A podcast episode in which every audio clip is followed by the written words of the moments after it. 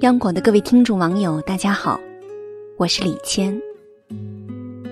德国家庭治疗大师海灵格说：“我们付出的时候就会觉得有权利，我们接受的时候就会感到有义务。只付出不接受的人，会有一种清白感，会觉得自己在这个关系中绝对的问心无愧，这是一种很舒服的感觉。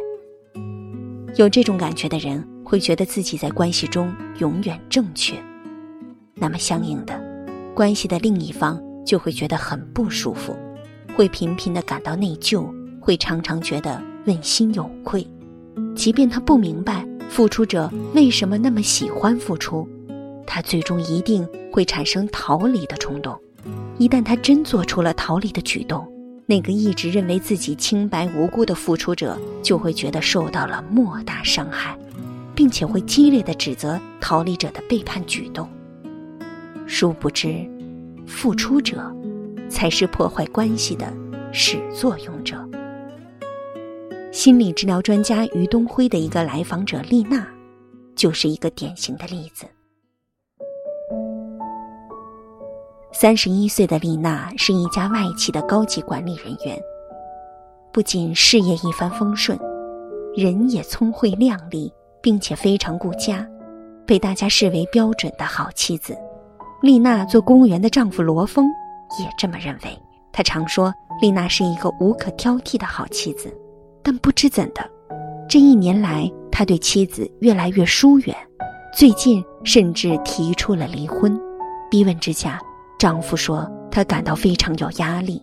丽娜一开始以为是自己成功的事业给了丈夫压力。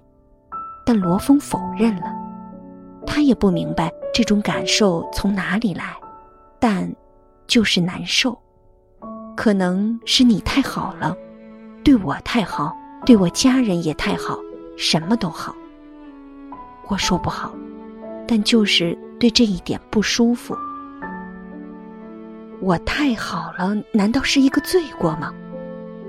丽娜激动地说：“我工作很紧张。”还尽力去做一个尽职的好妻子，他也承认我没什么好挑剔的。那他为什么还这样对我？对这个家，我尽全力了。要真是走到离婚这一步，我也问心无愧。对我的父母、他的父母、他的朋友，我都尽力做到最好了。于东辉捕捉到了这句话中的问题，于是问：“你对人很好。”他对人一般，那么，是你的朋友多，还是他的朋友多？听到这个问题，丽娜有点吃惊，她呆坐在咨询室里，好一会儿才反问：“我没有多少朋友，他朋友很多。你是说，我人太好，不仅不受他欢迎，也不受别人欢迎吗？”看来，这才是问题的关键。夫妻关系和朋友关系一样。是相对平等的关系，是付出和接受相对平衡的关系。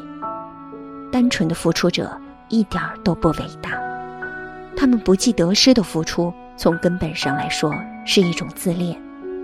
付出者过分的追求问心无愧，过分的迷恋清白感。然而，不管多么努力的付出，一个人仍然会在关系中犯错，会不可避免的伤害关系中的另一方。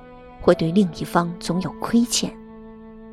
当伤害和亏欠发生的时候，总会产生或轻或重的内疚感。单纯的付出者其实很惧怕这种内疚感，他要求自己绝对不要有内疚感，于是非常努力的去做一个完美的付出者，那样他就问心无愧了。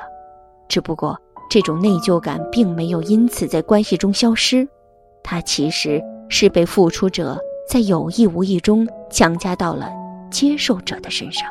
简单的说，付出者其实在享受这样一种逻辑：既然我是付出的一方，那么我们的关系无论出现什么问题，都是你的错。海灵格说，很多人小时候父母警告他们不要接受别人的馈赠，最终他们自己坚持了这样一种人生态度，并一直固守着被动和空虚。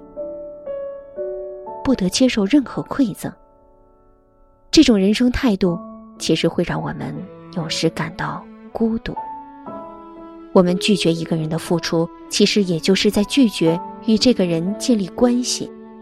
如果我们拒绝所有人的付出，那无疑就是在拒绝和所有人建立关系。关系是一个生命的核心因素，是我们痛苦的主要来源，也是我们幸福的主要来源。总之，是让我们人生丰富多彩的主要来源。拒绝了关系，其实也就拒绝了生命。无论谁，只想付出不想接受，都不过是想维持高高在上的幻想。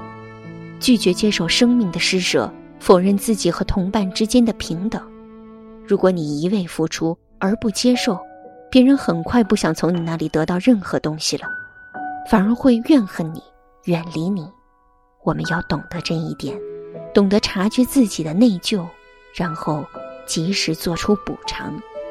同样，当对方产生内疚时，我们也要给对方机会，让对方完成他的补偿。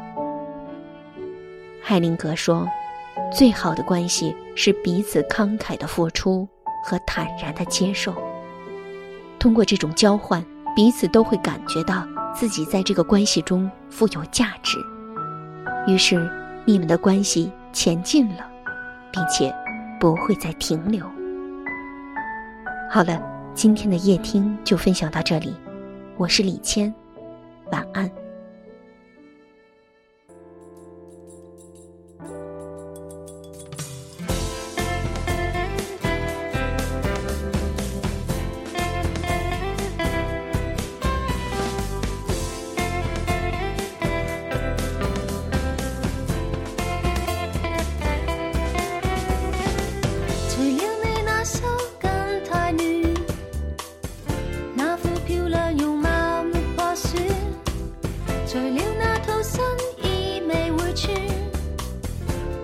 进化，一起退，没法一起失去。